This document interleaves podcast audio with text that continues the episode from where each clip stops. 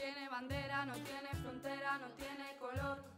Oh, el amor. Hola mis dulces papayas, sed todos bienvenidos a mi podcast Hoy en la Nutrición.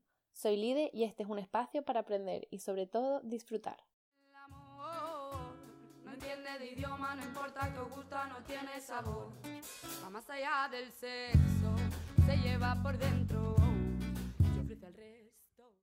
Me gustaría poner el foco en temas que suelen pasar desapercibidos o que directamente no han generado el interés esperado, como por ejemplo la menopausia, menstruación, alimentación emocional, trastornos de la conducta alimentaria, marketing alimentario, dietas milagro, aceptación del cuerpo y un millón de cosas más. En mi día a día intento tomar conciencia de mis privilegios y de lo que esto les suponen a otras personas. ¿Por qué os cuento esto?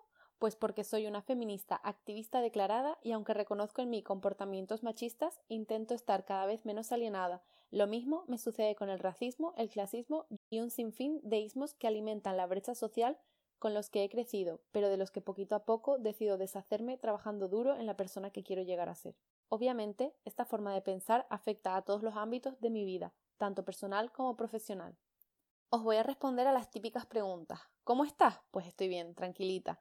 ¿Cuántos años tengo? 23. ¿De dónde eres? Soy medio canaria y medio vasca, una mezcla explosiva de la que suelo chulear. ¿Qué estudiaste? Me gradué en nutrición humana y dietética por la Universidad de Granada y viví un año en Porto de Erasmus. ¿A qué te dedicas? Pues actualmente a un millón de cosas. Y como no creo que os haya dado muchísima información sobre mí, os respondo a otras que quizás no sean tan típicas. ¿Cuál es tu actividad física favorita? Reírme, pero de esas veces en las que te duele la tripa como si hubieses hecho abdominales, aunque quizás no cuente como actividad física. ¿Qué te gusta hacer en tu tiempo libre? Me gusta leer para desconectar de las pantallas. Actualmente estoy leyendo tres libros súper interesantes, pero como dice mi madre, abarco mucho y aprieto poco. ¿A quién elegirías vivo o muerto para cenar?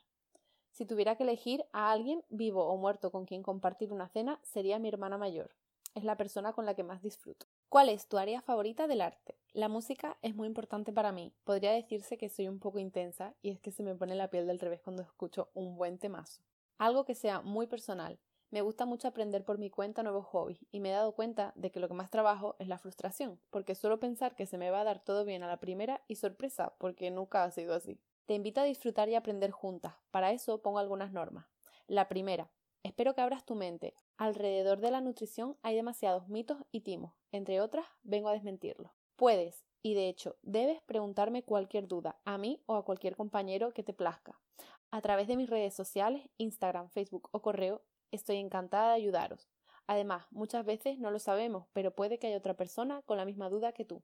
Y por último, duda de todo lo que leas y o escuches.